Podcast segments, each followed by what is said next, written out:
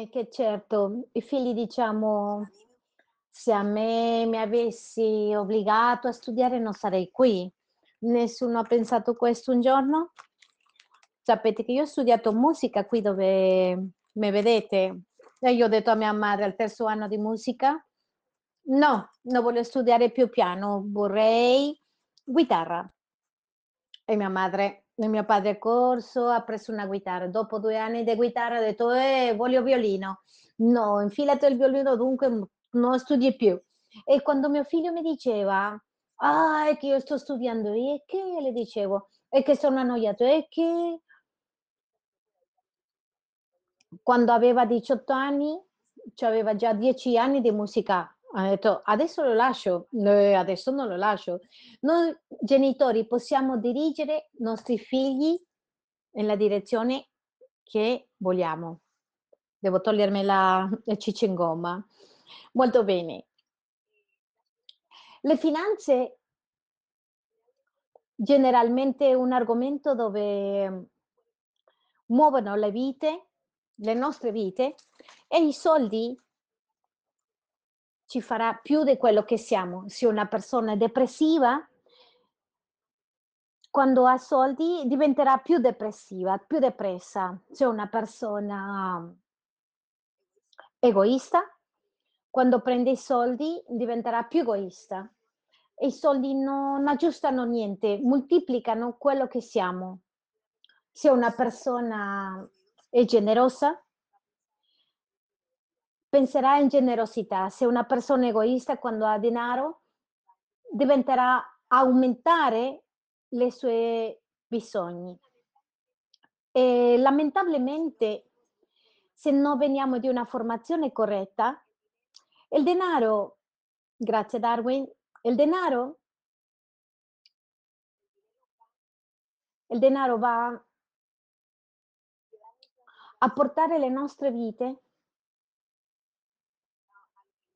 a quello che noi forse mai abbiamo voluto essere. Noi lamentabilmente impariamo a gestire i soldi quando siamo in basso, quando stiamo male. Quando siamo piccolini, tante volte pensiamo che i soldi sono per spendere. Mi è piaciuto quello che ho sentito venerdì, che le stavano insegnando ai figli a a gestire i soldi. È un tipo Monopolio. Chi ha giocato Monopolio qui? Eh, siamo un gruppo normale. Il Monopolio dice quello che siamo, compriamo, vendiamo e tanti ci dispiace rovinarci nel Monopolio. E io ho una nipote che lei non investisce. "No, no, fino a che non ho il doppio". "Investisci, perché se non investisci non guadagni".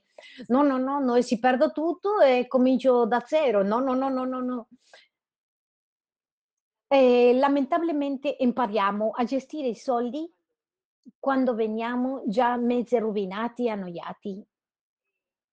Quasi sempre vogliamo sposarci per formare una casa, una famiglia, e e i primi 4, 5 anni se non abbiamo non sappiamo gestire i soldi ci roviniamo.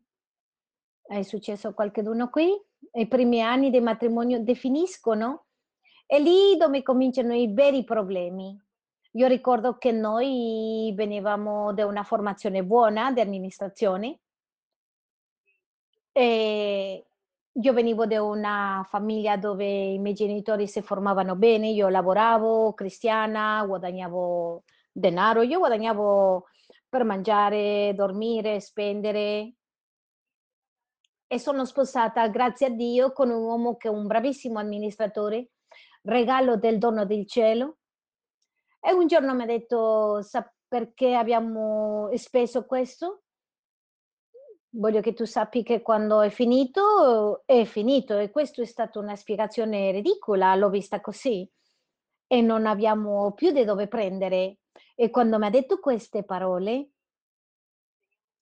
avevamo beni stipendi il giorno 5 non avevamo più per il prossimo mese, perché adesso dovevamo pagare acqua, luce, telefono, cibo. Ti rendi conto che il frigo non si riempie da solo? Ti rendi conto che che questo de non ho le scarpe è bugia, non ho quelle scarpe, ma ho scarpe, non ho quelli, ma ne ho scarpe. Ho bisogno di una un cappotto è perché ho voglia di avere un altro. Ti rendi conto di qualcosa che non ti passava per la mente prima? E vediamo che quello che dicevamo rispetto alla famiglia, abbiamo imparato da chi a gestire i soldi? Da dalla società dai uomini che sono seduti nella TV, che ci sono macchine, moto, scarpe. All'ora de delle donne, dallo stiro Davide, ci sono i profumi scarpe, macchine, tutto. E io sempre l'ho spiegato a mio marito: "Tu hai bisogno meno cose che io, una macchina, una un computer e nella la tua macchina ci sono mie scarpe, il mio orologio e nel tuo la la tua macchina c'è tutti i miei bisogni. Tu hai bisogno soltanto 3, ma soltanto una ci sono tutte le mie". E lui mi ha detto: "Questo va meglio così. Prendi tutto quello che io guadagno, tu amministri tutto". E io l'ho detto umilmente: "Sì, va bene, lo porti tu?" "No, allora tutte e 2". E mi ha detto: "Guarda"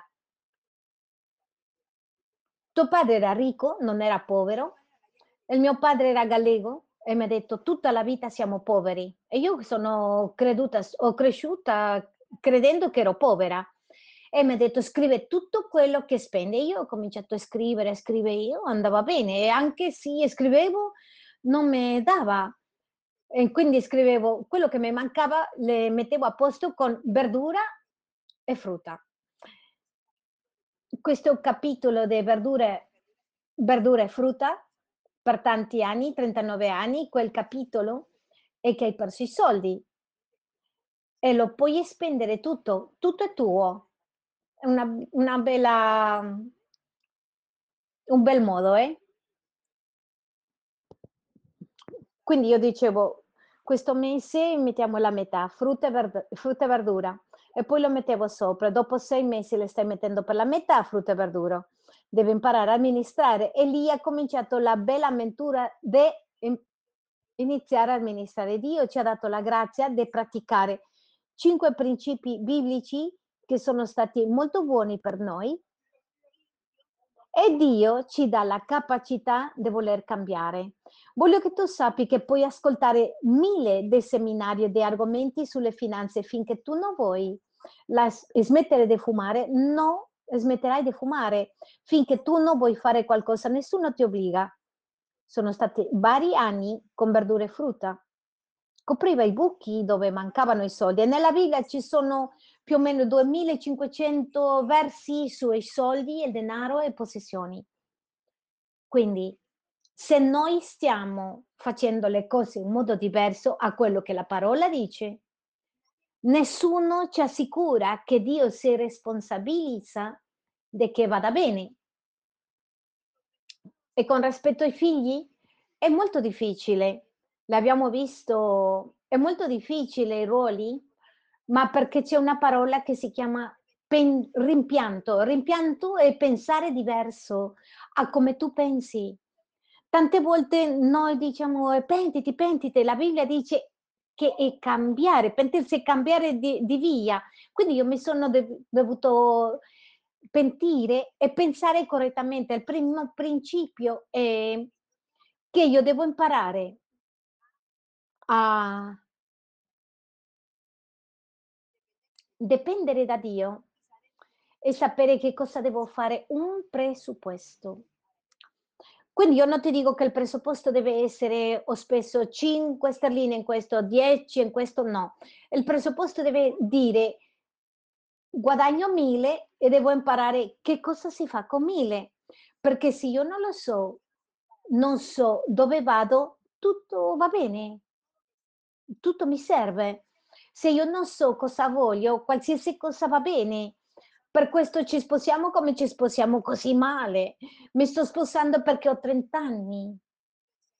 Quindi se c'è qualcheduno che si avvicina a me, apparentemente mi vuole bene, o mi devo sposare con questo signore perché ho un figlio con lui, o ci sono tanti pensieri, ma io ti consiglio che qualsiasi sia la tua situazione, se tu ti aggiusti alla parola di Dio, andrà bene. Ora, l'importante è sapere che tu hai un terreno, le devi lavorare, fertilizzare, inseminare ed aspettare. Dio non è un Dio di velocità, di microonda. Dio ci ha detto allora, hai la terra, hai le tughe, ci sono robe che vanno piano, ci sono cose che vanno molto piano. Dio ci ha insegnato molto piano, tardiamo tanto tempo e io non capivo perché Dio mi stava portando a questi livelli di finezza. Io dicevo, Signore, sono cristiana di tutta la vita, io sono fedele, io ti ho creduto, io faccio tutto, non capisco perché sei così giustito com'è. E per 300 sporche pesette mi devo aggiustare, non capivo. E ho capito un giorno, non lo so, ho letto un libro, dice che se il palazzo è molto alto, le basse devono essere molto basse. E per me questo è stato rivelazionale. Sarà che Dio vuole alzare qualcosa molto alta e ci sta preparando a noi? Però sapete che ci sono due voci, la voce tua e la voce di Satana. Quello che raccontava Grace. Eh, non penso che avendo tanta gente buona, Dio ci sta scegliendo a noi. E noi eravamo in Venezuela, io sono figlia di un gallego, vivevamo a Venezuela, poi siamo andati in Spagna e io pensavo per tanti momenti, quando l'economia in Venezuela stava molto bene, che ci siamo sbagliati. E siamo stati tre anni in un processo di amministrare i centesimi. E durante tre anni l'ho detto al Signore, mi sembra che sei un pochettino ingiusto con me, però se io ho pregato, tu hai risposto, credo che è il meglio. È lì dove voglio dirti che per questo è l'obbedienza. Che anche se sto soffrendo, tu sei sicuro che sei corretto. Quindi siamo stati tre anni che non potevamo uscire a nessuna parte. Sapete cos'è tre anni? In tre anni mi sono comprato un paio di scarpe che sto contando e sto facendo la mia biografia. Chi sa scrivere prendete appunti. E ricordo che io studiavo, lavoravo, ci siamo sposati, abbiamo fatto un'azienda, ero, lavoravo in un'azienda costruttora, mio marito lavorava, gestiva mille milioni di pesetti, signore, e tua figlia è qui? E mio padre mi chiamava e diceva, come stai figlia? Sai che ho un conto corrente, se hai bisogno usala. E io prendevo, lo lasciavo, dicevo, no, no, no, io non voglio vivere di questo modo perché non penso che tu sia in questo processo con me. E per tre anni ho pianto tutto quello che ho potuto piangere, pensando che la grazia di Dio era lontana da noi. In quel processo non potevo avere figli.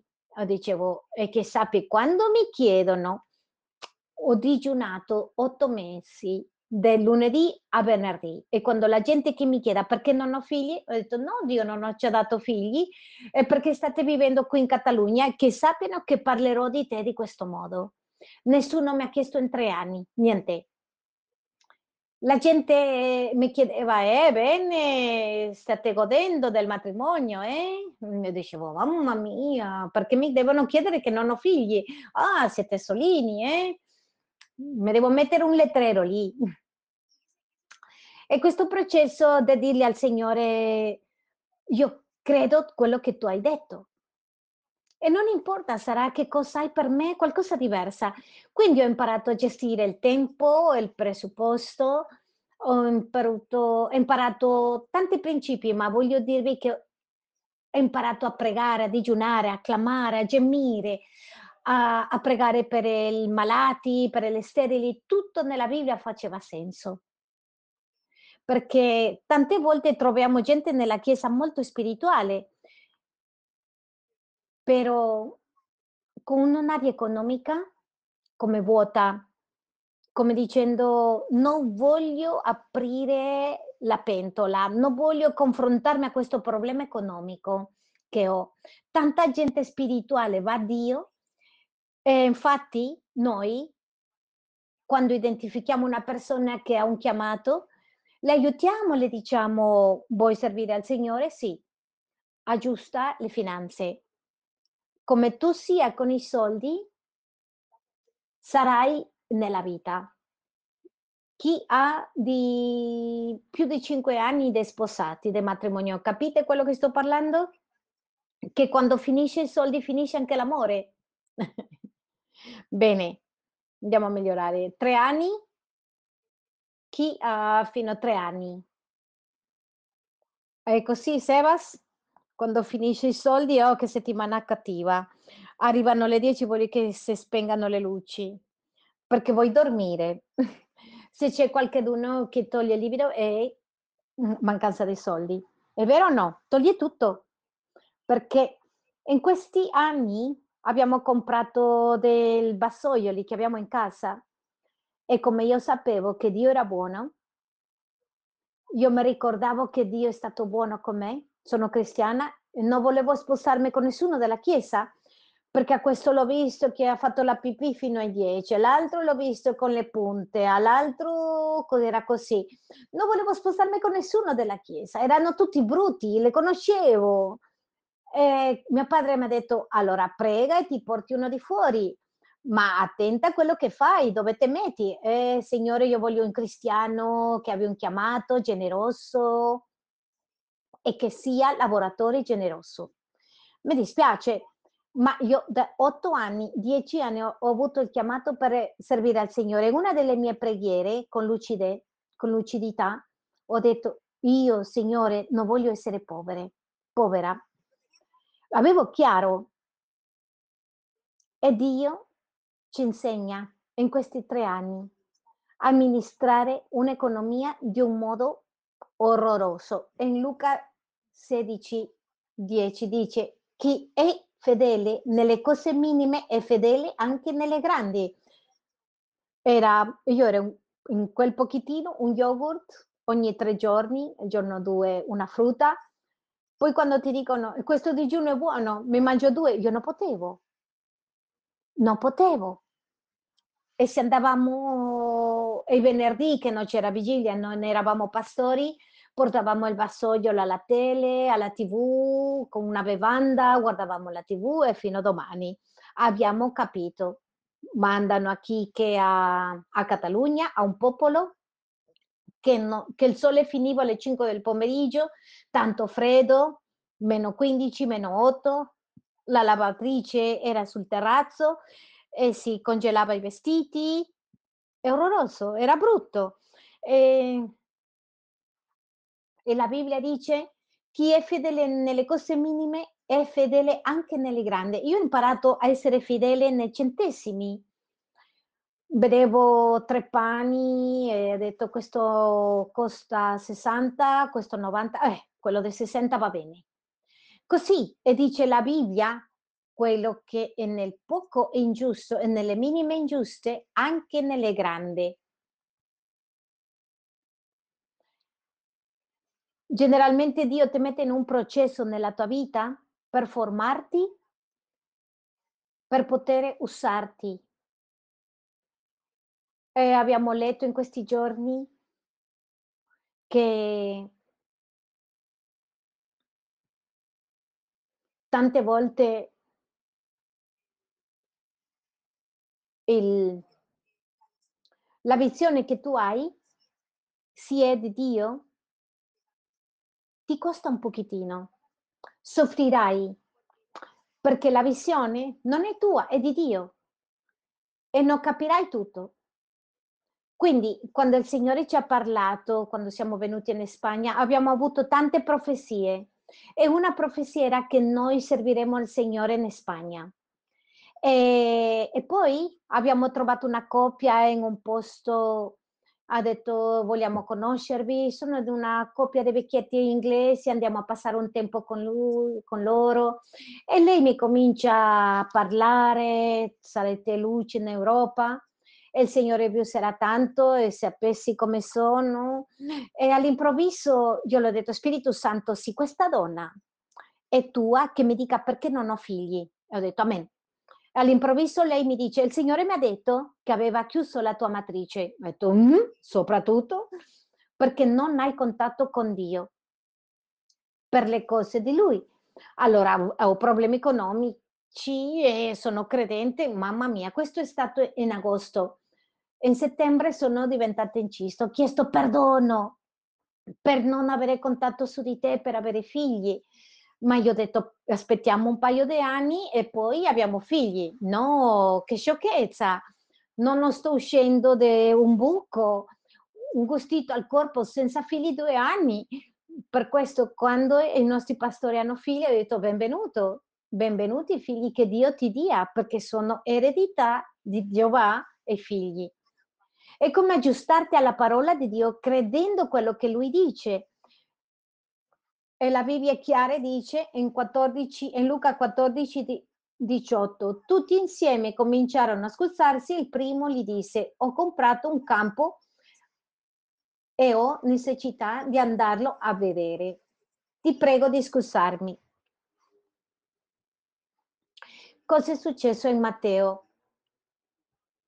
In Matteo 25, 14: "Poiché avverrà come all'uomo il quale, partendo per un viaggio, chiamò i suoi servi e affidò loro i suoi beni.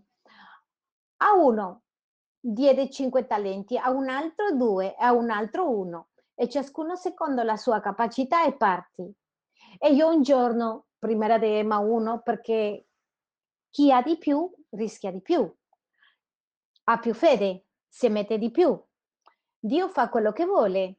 E lì, ehm, abbiamo cominciato a gestire pensando: "Sarà che Dio vuole qualcos'altro per noi?" Proverbi 16, 19 dice: "È meglio essere umile con i poveri che spartire la preda con i superbi".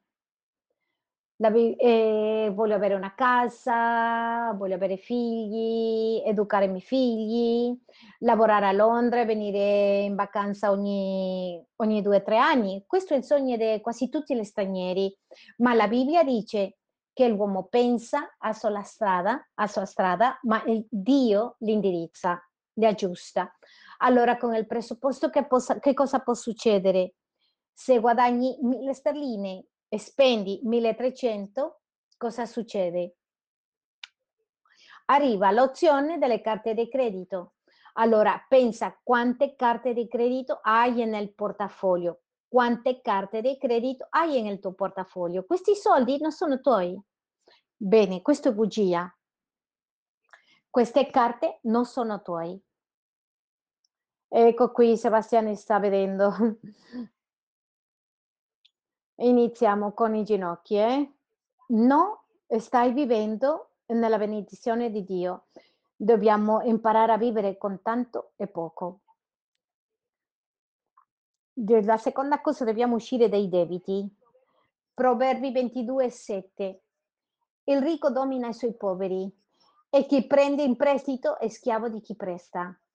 I ricchi sono proprietari dei poveri. Se hai un debito con la tua carta di credito, tu non sei il proprietario dei tuoi scarpe, non sei il proprietario della TV, non sono il proprietario della mia macchina, de tante cose. C'è gente che mi dice: "Eh, che a me piace viaggiare tanto perché le le mille". I ricchi non stanno pieni di mille, sono pieni di soldi e i poveri sono pieni di mille. De ogni 10 ricchi, soltanto 1 ha ricevuto l'eredità e il resto sono lavoratori. La gente che è normale viaggia, gode, mangia, esce alla sera, ma la gente rara come in casa, mangia in casa, risparmia. Un giorno è arrivata una discepola in Madrid e mi ha detto: "Aiutami". Allora le ho detto: "Quanto devi? Quanti quanto devi?" "Devo come 20.000 €." "Quante carte di credito hai?" Aveva fino uff. "Tirali fuori", le ho detto. E ah, "Dobbiamo tagliarli". Eh, soffriva: "Eh, che mi togli i miei soldi". "No, no, no, devi tanto". E l'ha l'ha rotte tutte. "Sono stanca", ha detto, "sono stanca". Chi deve è esausto, deve avere è un carico. E sapete cos'è buona? Cobrare e avere i soldi liberi. Che cosa bella, perché sapete quando hai i soldi nella mano ti fa male spendere. Però quando non ne hai tiri fuori della carta de credito per calmarti e ti calmi un giorno, con quello che appena hai speso. E un'altra cosa molto triste che a volte c'è è che come noi non spendiamo, il il il il carro della del supermercato va pieno. Bene, non spendiamo tanto, ma compriamo e poi inizia che il yogurt, ehm, va in fondo, che il pezzettino di formaggio dobbiamo buttare, quello che succede in casa mia. Ma ti riempi soltanto per calmarti, esci il venerdì. La terza cosa è quello che abbiamo parlato delle relazioni corrette. Se vogliamo avere relazioni corrette, attacchiamoci a gente corretta. Attacchiamoci, ehm, che ha bei matrimoni, che ha una bella economia. Se ho un un amico che spende tanto, mi sento scomoda perché non mi piace spendere in quello che non mi piace spendere. Se per esempio mi spendo tanto in questo orologio mi dà un capriccio. Però a volte ho amici che per esempio dice: "Ah, andiamo a questo posto" e poi deve tirare fuori la carta de credito per pagare. Ma no, forse io potevo mangiare con 15 €, ma l'altro mi porta a spendere 30. È una sciocchezza, ma non me volevo spendere 15 di più. Non lo so se mi spiego. Bene, è che il mio amico devo compiacerle? No, non lo voglio compiacere, non le non lo voglio dare questa soddisfazione. Devo avere amicizie corrette, che pensiamo bene e che sap e che sappiamo io avevo un'amica che lotta litigava tanto col marito e sapevo che che quando io arrivavo a casa arrivava bene, ma il giorno dopo, ehm, litigavo col mio marito per niente, per una cosa che non faceva senso, perché dimmi con chi sei e finirai somigliando a questa persona. Se tu stai con gente generosa, se sei con gente ordinata, se stiamo con matrimoni corretti la parola di Dio dice nella prima dei Corinzi 15:33: "Non vi ingannate, le cattive compagnie corrompono e i buoni costumi". Se mio figlio sta con uno che fuma marijuana, lui fumerà marijuana. Tu puoi avere un'amicizia che non mi piace, ma nascosto, che io no non sappia, perché succede che andrai così lontano dalla verità che ti sembrerà normale la no verità. Un giorno ho detto: "Avete chi sono sposati?" Non lo faccio adesso, eh. "Chi sono passati per altare?" Mh. Ma ci vogliamo bene. No, no, no, no, no, no, se sei in adulterio togliete l'adulterio, perché sai cosa succede? Andrà male, perché la parola di Dio è buona e verità. Un giorno mi ha chiamato un discepolo: "Voglio divorziarmi", la mia moglie eh È quello della batteria della chiesa. "Non la sopporto questa donna, eh, di qua" Le ho detto: "Guarda, ti dico una cosa, io sono qui 20 anni in questa chiesa e non mi sono divorziata, sai perché? Perché no ho voluto." È rimasto freddo, scioccato. La pastora mi dice di non divorziarmi perché ho motivi, ragioni per divorziarmi. Mio marito non si ricorda il mio compleanno, devo viaggiare sempre sola la maggior la maggior parte del tempo nella casa la la casa è come un mostro. Arriva, si siede e devo fare io tutto.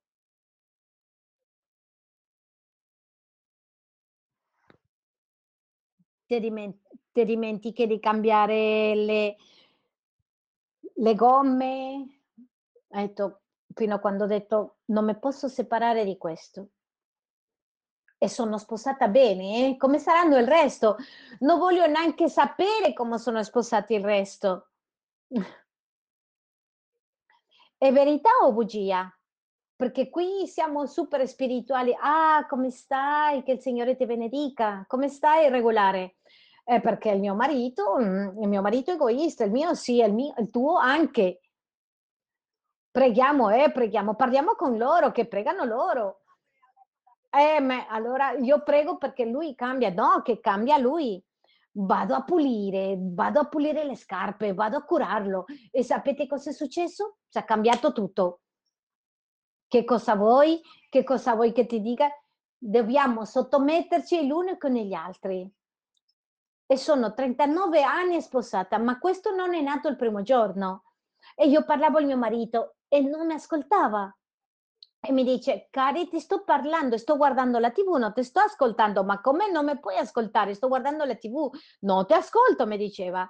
Ho detto: "Guarda" fino oggi mh, relazioni corrette sono molto importanti. Tutti sappiamo la pigrizia che viene e stare con la coppia. Questa è una cosa, ma secondo, che male avere amici scorretti, amici che si stanno lamentando del pastore, amici che se lamentano della chiesa, amici che se lamentano della loda. Non mi raccontare a me. Perché? Perché io voglio avere una vita tranquilla. Ed esempio. E mi è piaciuto quello di di Davide. La donna che non aiuta nella casa è una pazza. Io le dicevo: "Signore, noi dobbiamo mettere a posto la casa, a curare il marito". E m'è successa una cosa. Qualcheduno m'ha detto un giorno: "Tutti gli uomini sono re". La unica diversità de un re all'altro è la corona che ha. Io sono rimasta come "Mh!". Questo vuol dire che io sono la corona. La donna è la corona. Nessuno dirà: "Che sporco è Darwin", sino: "Che sporca è Luisa".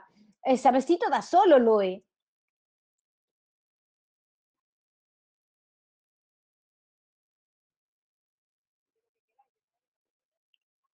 Quindi la gente no dice io dicevo si stava sposando Sebastiane l'altro giorno, nessuno parlava de Sebastian, del suo vestito.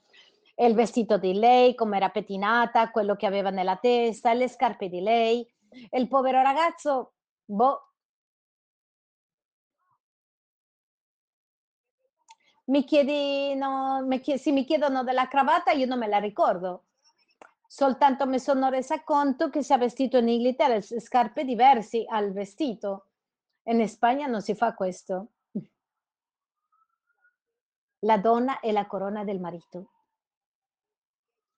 Se loro hanno 10 chili di più, nessuno dice: "Eh, calvo", se noi stiamo male: "Mamma mia, hai dormito male? Cosa ti è successo?"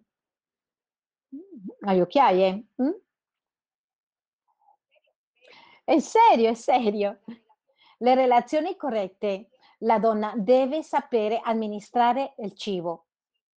Guarda, se il tuo marito è un sprecatore, tu sarai povera.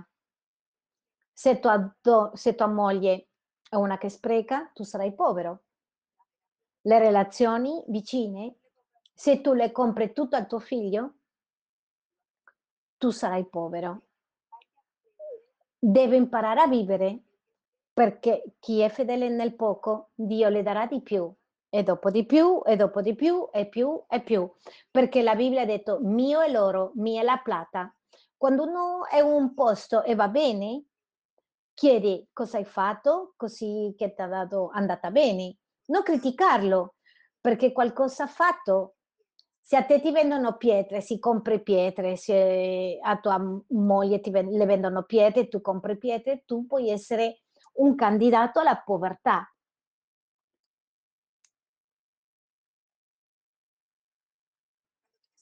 Quando chi che ha studiato in una scuola cristiana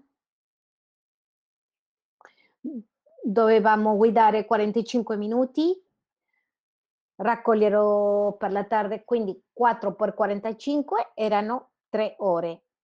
Però parla tanto. Quindi un giorno le ho detto: "Com'è andata?" "Beh, male, m'hanno castigato, m'hanno messo a pregare." M'ha detto: "Sei in castigo", e m'ha detto: "Devi pregare mentre" sei in castigo. Mamma mia. Quindi l'ho spostato dalla scuola, vivevamo in una, mm, in una, in una via dove c'erano i zingari e la scuola da lì non era buona, ma la Bibbia dice che la maggiore influenza di noi siamo noi genitori. I nostri figli somigliano a noi. Quello che loro hanno vivito, vissuto in casa siamo noi. Perché? Perché passano più tempo con noi. Quando ti alzi mi dirai e quando vai a letto sarai lì. Dove, dove eri quando si sono alzati i nostri figli in casa? Nostro figlio andava a tutti i posti con noi, le abbiamo insegnato, non c'erano mobili, sono annoiato, le davamo un pezzo di foglio, disegna, leggi, mi sono annoiato e poi dicevo, guarda, sei annoiato, ti puoi annoiare un'ora? Quanto è una ora? Da qui a qua. Così. E adesso è grande e si siede con noi al tavolo, l'avete visto, vero? E ci chiede, suo padre giocava con lui, suo padre giocava al treno, io uscivo sempre con lui, perché l'eredità di Giova è l'amministrazione dei figli e dovevamo coltivare la relazione corretta. No, diciamo, poverini, stiamo parlando di finanze. Quando un amico è povero ti chiede soldi, fa attenzione, se il tuo amico, dagli, se ti chiede 1000, regalagli 200. Se ti chiede 1000 è perché non ne ha e perderai i soldi. È l'amico. Valuti l'amico, dagli qualcosa. O aspetta che ti pagano nel tempo, vale. A noi ci hanno imprestato soldi e l'abbiamo pagato.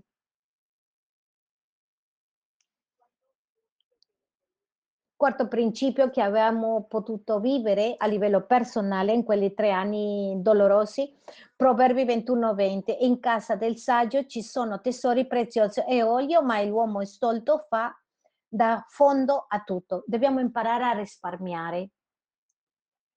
Tante volte io finisco il mese nel giorno 20 e mancano 10 giorni, ma non tocco nel 10, nella decima, nell'offerta, né al risparmio. Se guadagni 1000 sterline, se risparmia 10, non succede niente. Impara a risparmiare. Che dopo che impari a risparmiare, tu ti innamorerai del risparmio.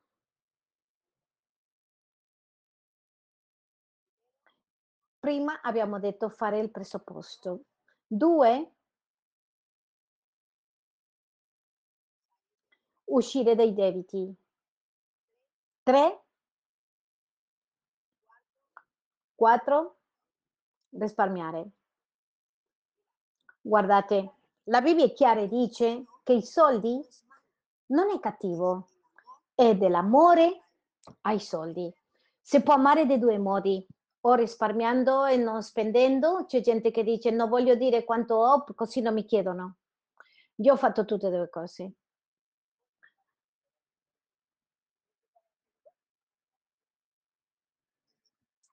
Non ti fa male quando spendi con la car carta di credito? È successo a voi che non ti fa male?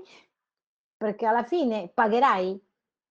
Però quando hai passato per tre anni di angoscia, perché chi era l'amministratore dell'azienda era il mio marito, era lui che doveva prendere l'anticipo e ritornare e diceva io mi pago lunedì e io stesso mi do indietro i soldi il martedì. Che brutto, eh?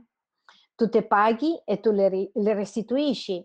Secondo l'amministrazione, non alzare i soldi. Tu, rispondete, ti sceglieresti per amministrare un'azienda buona o cercheresti un'altra persona? Se tu dici di sì, nel tuo cuore tu sei buono. Se tu hai paura di te stesso, devi aggiustare qualcosa nella tua vita.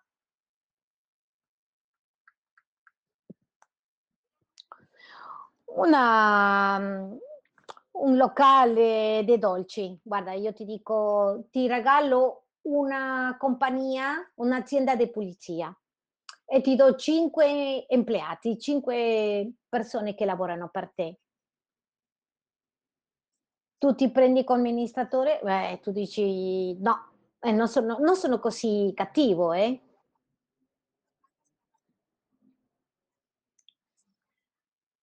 Può andare 1 mese male, 2 mesi male, ma tutta la vita male, è che devi fare qualcosa. Devi fare qualcosa. C'è gente che è generosa con quello che non è suo. Una volta ho ascoltato una predica, ha detto: "Andiamo a fare un'offerta. Dalle la il tuo portafoglio a Darwin, non l'aprirà. Sebas" "o te la tiene Luisa la il foglio, eh, il portafoglio. Dale il tuo portafoglio." Non le vuole dare.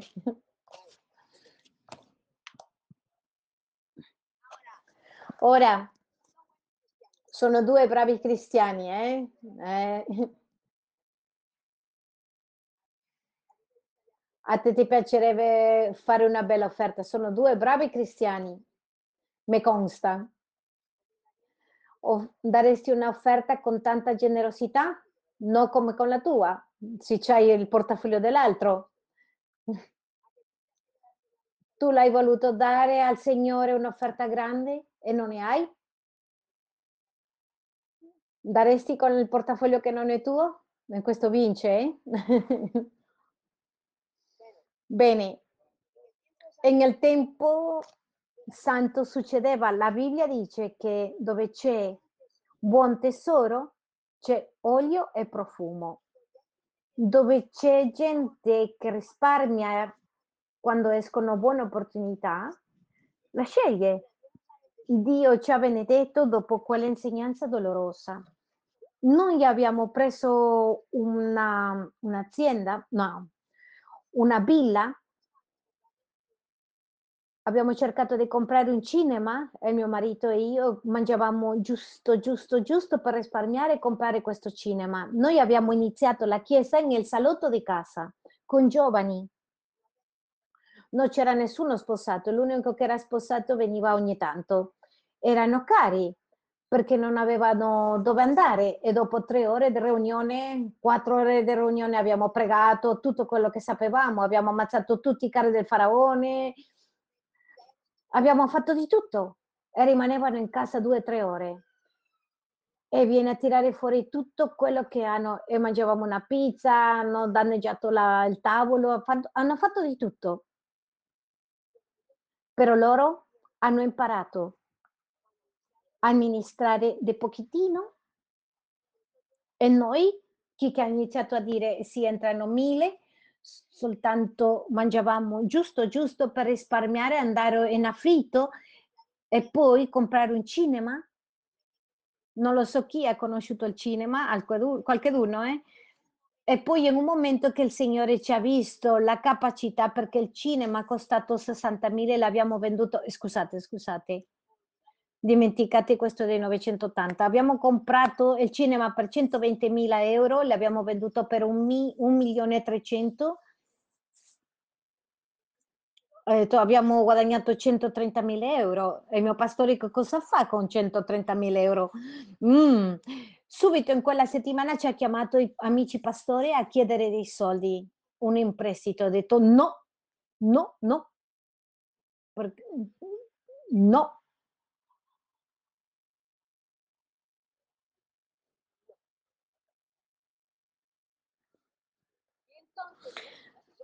Se tu sei donna ti riempie dei figli, ho detto. No dare. 7 anni prendendo soltanto per il cibo. E poi benedetti 3 anni, poi prendendo un pochettino di più pochettino di più, ta, ta, ta, ta, dando, offertando, dando la decima, abbiamo venduto il cinema e poi la villa. Senza permessi Dio ci aveva benedetto. Però che è successo? Come noi dovevamo i soldi, non ci dava fastidio. Siete lì o no? Perché abbiamo risparmiato. Questa è stata cos'è successo dopo? Arrivata la pandemia questo era il momento. Abbiamo chiuso Madrid e siamo andati alla villa. Dopo 1 anno e mezzo ci hanno dato permesso Di Edificazione. De costare adesso questa può costare 4 o 5, da 1.000.000 a 4 o 5. Questo è amministrazione. Se tu sei tutti i mesi: "Signore, per favore benedice e non muovi la terra e non insemini e non butti acqua", rimanerai sempre nel fango. Devi fare tutto come che si dipende di te e pregare tutto e amministrar poco, un pochettino di più, risparmiare, godere, ricevere. Mi sto spiegando no? È che non è un microonde, per favore, non è un microonde. Si insemini oggi e devi aspettare a marzo, si insemina in marzo deve aspettare, deve andare piano, piano. A volte pensiamo che i ricchi sono antipatici, alcuni lo sono, però se sei trattato dal Signore il quinto punto è essere generoso con il tuo leader. La maturità è togliere il piacere, prendere un spazio, voglio qualcosa, aspetto un pochettino, aspetto i saldi. Aspetto quando lo trovo, questo maturità. Non è che ti tolgono il la gioia di qualcosa, il piacere di qualcosa. Mi sto spiegando, se a te ti piace per esempio che cosa ti può piacere? Ehm, uomini che gli piace agli uomini? Ehm, una pistola, un rifle? Senti mio marito ha una pistola, la sua nonna era un guardia civile, ha uno dello zio, ha 4. Un uomo disperato ha comprato uno carissimo e poi l'ha tirato fuori per venderlo e lui le ha dato qualcosa per il per questo rifle, per questa pistola. A lui non gli serve, quindi sai quando sei disperato tiri fuori tutte le cose a vendere. Io a volte mi sento male per spendere, gli dico al Signore: "Perdonami per avere preso questo, per avermi comprato questo scorrettamente. Dammi l'opportunità d'aggiustarlo". Siete qui? Bene. Io penso che a volte non è fare tutto bene, sino tornare a farlo. Dobbiamo avere fa ehm, dobbiamo avere soldi per una malattia. Se arriva all'improvviso, si si rompe una gomma, dobbiamo imparare a risparmiare, essere generosi nel cuore, perché con i soldi si alimentano i poveri, con i soldi si può aiutare uno un bisognoso. Noi risparmiamo 4 anni per pagare l'ovile e l'ovile erano 7 atti. Andiamo fino alle 22 perché le stanno negoziando proprio.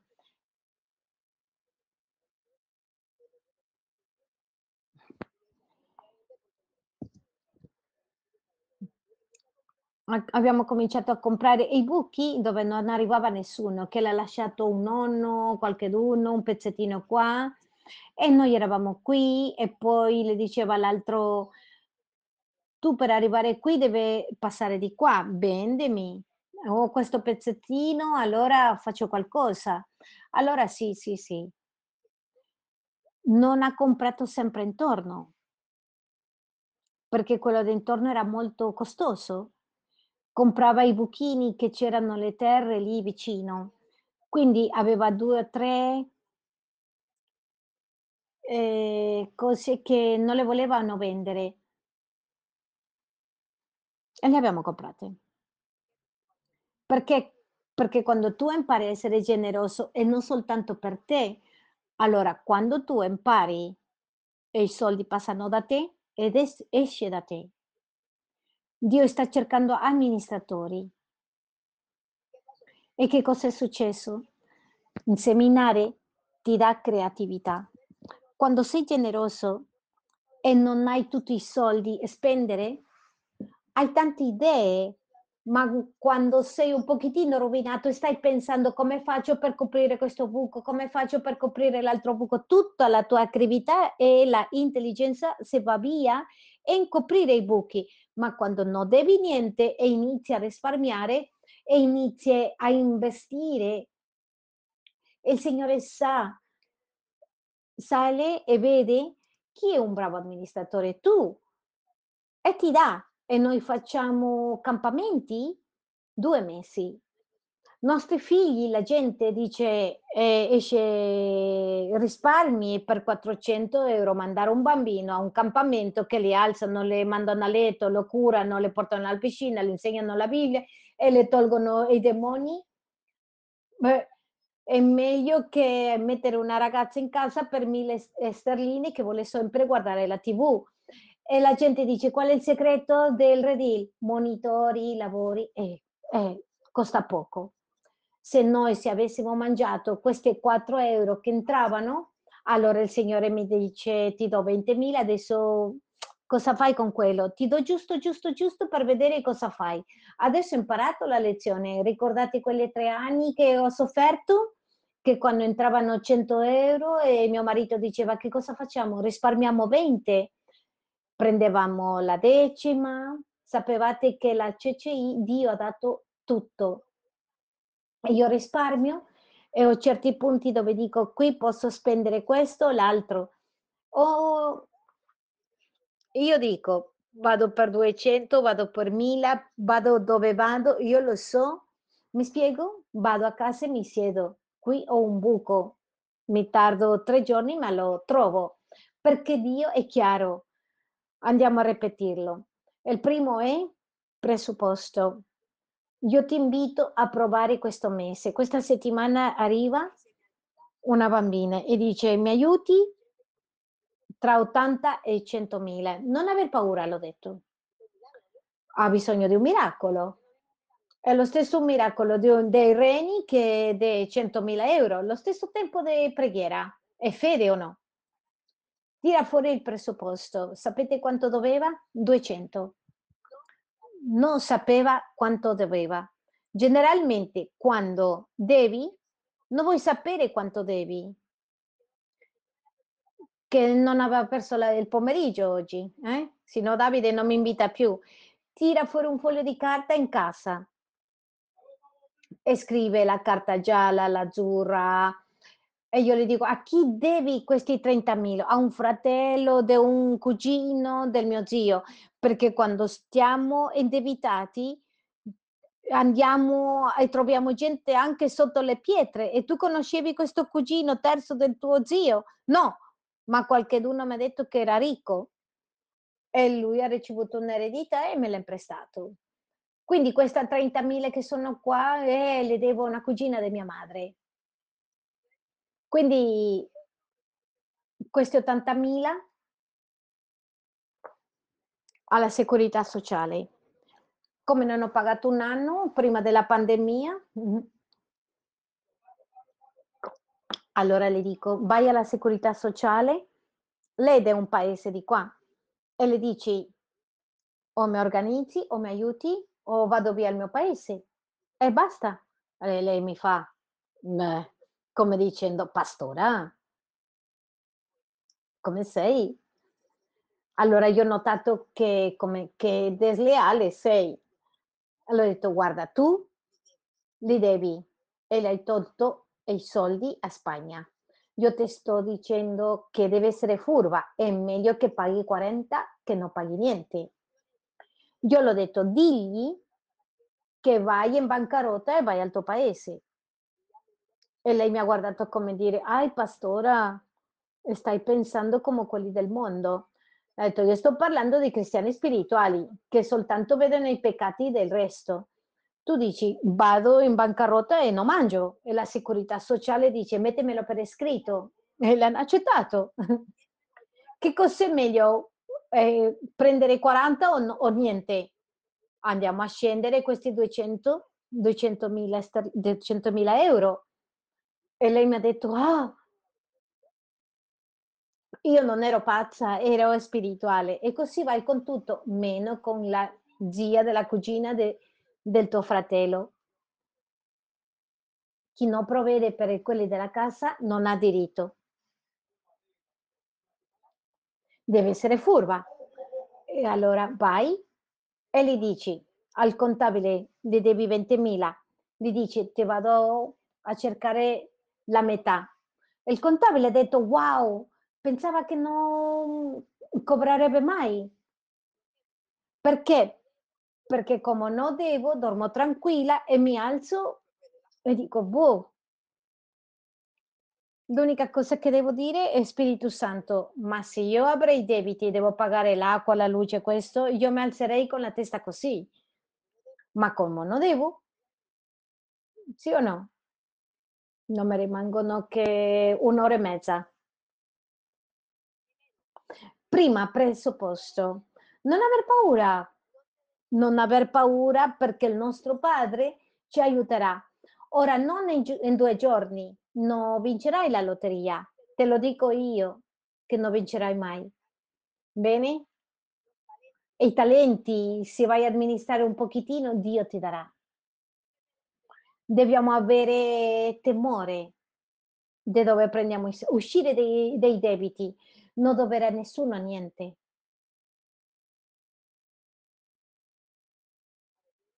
Aggiustiamo e vediamo che persone ci interessano. Se hai un amico povero e devi pagare sempre il caffè, eh, no non ti viene voglia. A chi chi non ha è brutto avere un un fidanzato povero, finisce l'amore. È un taccagno, un avaro. Avere un fidanzato avaro è meglio stare solo. Ma ci sono certe persone che sono brutte, ma hanno soldi e e rimani. Ce la fai? Allora donne, è vero o no? Eh, le uniche cattive, cattive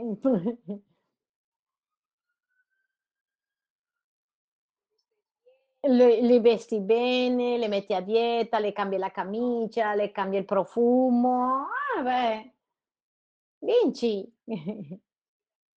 E rimane bellissimo, come dicono i colombiani. Risparmiamo. È bello risparmiare. È molto bello risparmiare. Noi siamo de una famiglia che risparmia ed era bellissimo. Gli americani avevano, ehm, buste ne nelle sue giacche. L'altro giorno ho visto ho guardato dappertutto, c'era una borsa nelle buste, 1000 dollari di qua, aveva tante cose bellissime. Che posso dire? Vengo da una famiglia che risparmia, è un piacere. È un piacere perché non lo so. Me capite quello che voglio dire? È un piacere. È un piacere che arriva una gita e che tu hai hai un pantalone 6 mesi, 9 e quel giorno te lo metti. È un bello, è un piacere prendendo cose, averle lì e tirarle fuori, a volte regalare. È un piacere risparmiare. È un piacere veramente. Essere generoso, perché tutto quello che impianti raccoglierai. Quando noi abbiamo ricevuto un'eredità io sono terza generazione, mia nonna è diventata cristiana, poi mio padre mio padre era giovane però bene. Mio padre era molto generoso, mia madre era molto generosa, penso che Dio le ha dato il dono per i soldi alla sua misura e mio padre ha fatto una scuola perché il pastore della sua chiesa, perché era una chiesa molto piccola, avesse un stipendio extra, perché la Bibbia dice che questa gente non ne ha, ha vissuto in Venezuela e ha fatto una scuola cristiana evangelica e ha messo al pastore de chauffeur per guadagnare, per l'au il pullman e Dio l'ha benedetto, benedetto, benedetto. Poi m'ha dato un'eredità a me, m'ha dato la casa della nonna in Galizia. Io con questa insegnanza voleva moltiplicare, sempre mi è piaciuto i soldi. Si sta registrando questo? Me piace i soldi, mi piace servire, comprare, dare. Mi piace, mi piace il denaro. Non mi piace, ehm, essere buttata via. Non mi Beh, lei mi ha detto: "Ti sei peinata in modo diverso." Ho detto: "Eh, io non mi voglio fare pettinare e spendere queste 15 sterline. Con questo mi mi bevo un caffè, mi piace risparmiare, mi piace di tutto." L'ho detto a mio marito: "Non eravamo pastori" Che cosa facciamo con questa azienda, con questo con questo posto? Che cosa facciamo? Dobbiamo inseminare e siamo andati alla chiesa con lutto. Dare con lutto fa male. Questo vuol dire che fa male dare. Siamo andate a regalare questa casa della mia nonna e le abbiamo dato a Galizia. E questo è un spirito di avarizia. Quando arriva una signora della chiesa ha detto: "Me potete comprare questa casa?" Mi sono ricordata di questa casa che abbiamo inseminato 15 anni fa e questa signora ci ha venduto l'ovile. E ha detto: "Ti do quel tempo che vuoi, ma compramela." E oggi l'ovile vale quello che vale. Siamo andati a Galizia poco fa e abbiamo visto la casa del della nonna chiusa. Ha detto: "Quique" "la compriamo?" Ha detto: "No." Non è nostra.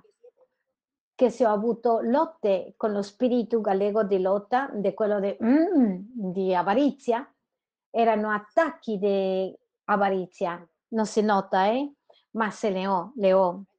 Bene. Ma ne ho ho vinto io. Ma la testimonianza spero che vi abbia servito. Preghiamo?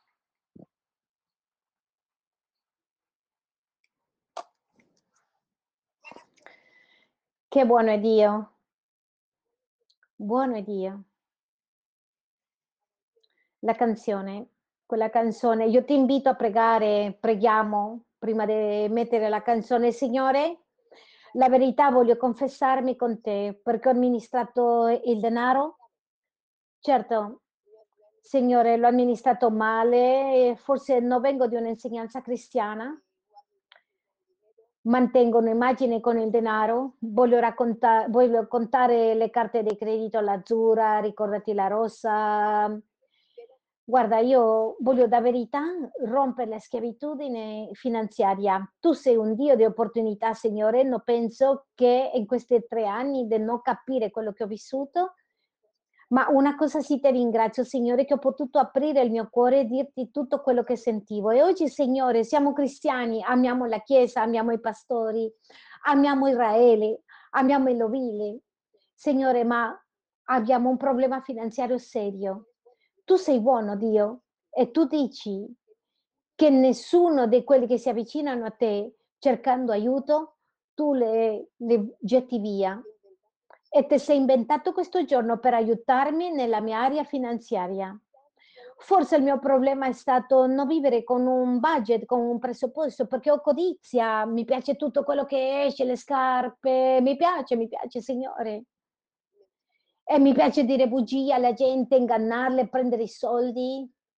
Oggi ti chiedo perdono. È una preghiera con Dio.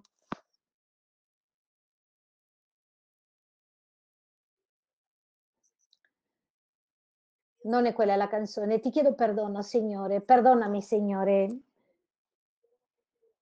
Io voglio un'opportunità e voglio uscire dai debiti. Devo tanto, ma forse non so quanto devo, ma io voglio fare un compromesso con te. Oggi tirerò fuori un un foglio di carta e scriverò tutto quello che devo. Ricordami, Spirito Santo, a chi ho chiesto soldi e ho perso l'amicizia per non pagarli. Oggi ti chiedo la bontà di Dio, ti chiedo d'aiutarmi a vedere a tutti quelli che devo. Non voglio essere schiavo da nessuno, voglio aggiustare la mia relazione con il resto.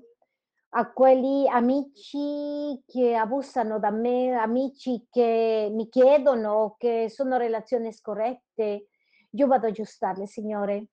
Se sono donna voglio che il mio marito ci sia tranquillo con me. Sono se sono donna che lui abbia fiducia in me, che sono una donna che moltiplico i soldi, che so vivere non con poche cose, sino che sono una persona che controlla la casa in santità, che uso quello che ho bisogno, che risparmio, che altri lo vedono che dicono: "Ah, quello è il marito di quella là". Voglio risparmiare, Signore, così in modo che in casa ci sia l'olio come la casa dei saggi che c'è gioia, che si vive bene. Imparare i tempi cattivi e i tempi buoni. Aiutami, caro Spirito Santo, a essere generosa con i miei soldi, non con le carte di credito che ho che non ne ho. Che altri possano avere una casa, venire a questa casa, essere generoso con quello che amministro e avere creatività per aumentare. Voglio, Signore non negare la mia fede. Non voglio negare la mia fede, Signore. Perché voglio, Spirito Santo che la mia casa sia soddisfatta. Potere vivere bene, comodamente, generosamente, ma che tutto quello che sopra sia per investire nella tua opera. Non voglio essere una persona d'aspetto di bancarotta. Voglio essere non voglio essere una persona fuori dai tuoi piani, voglio essere fedele nel poco.